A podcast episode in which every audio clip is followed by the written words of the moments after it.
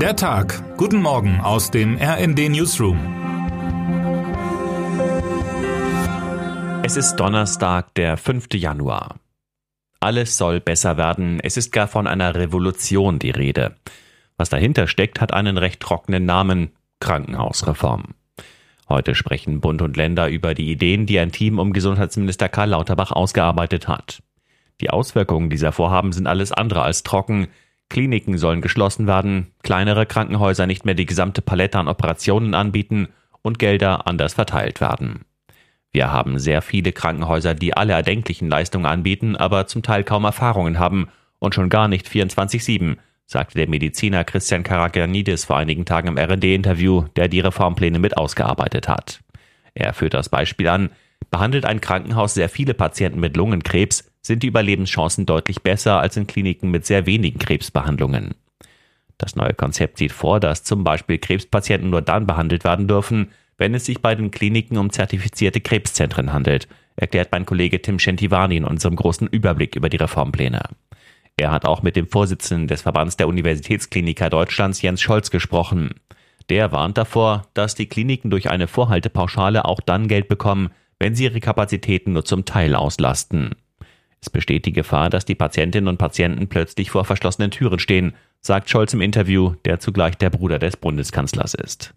Es ist ein heißes Eisen, das Lauterbach anfasst.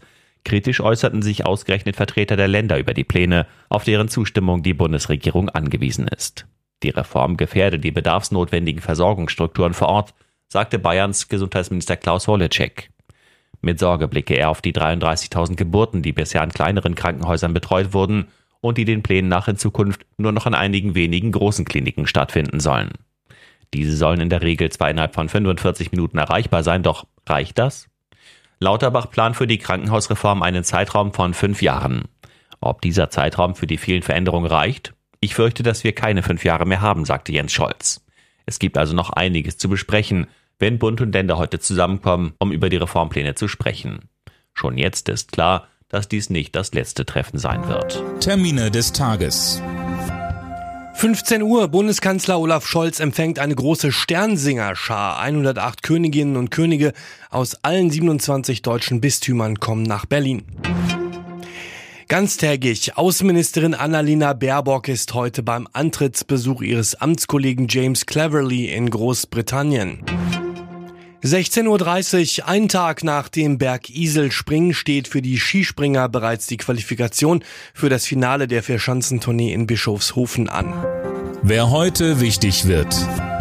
Papst Franziskus feiert um 9.30 Uhr einen Trauergottesdienst mit Zehntausenden Besuchern, Pilgern und Gläubigen für den verstorbenen Papst Benedikt XVI. auf dem Petersplatz.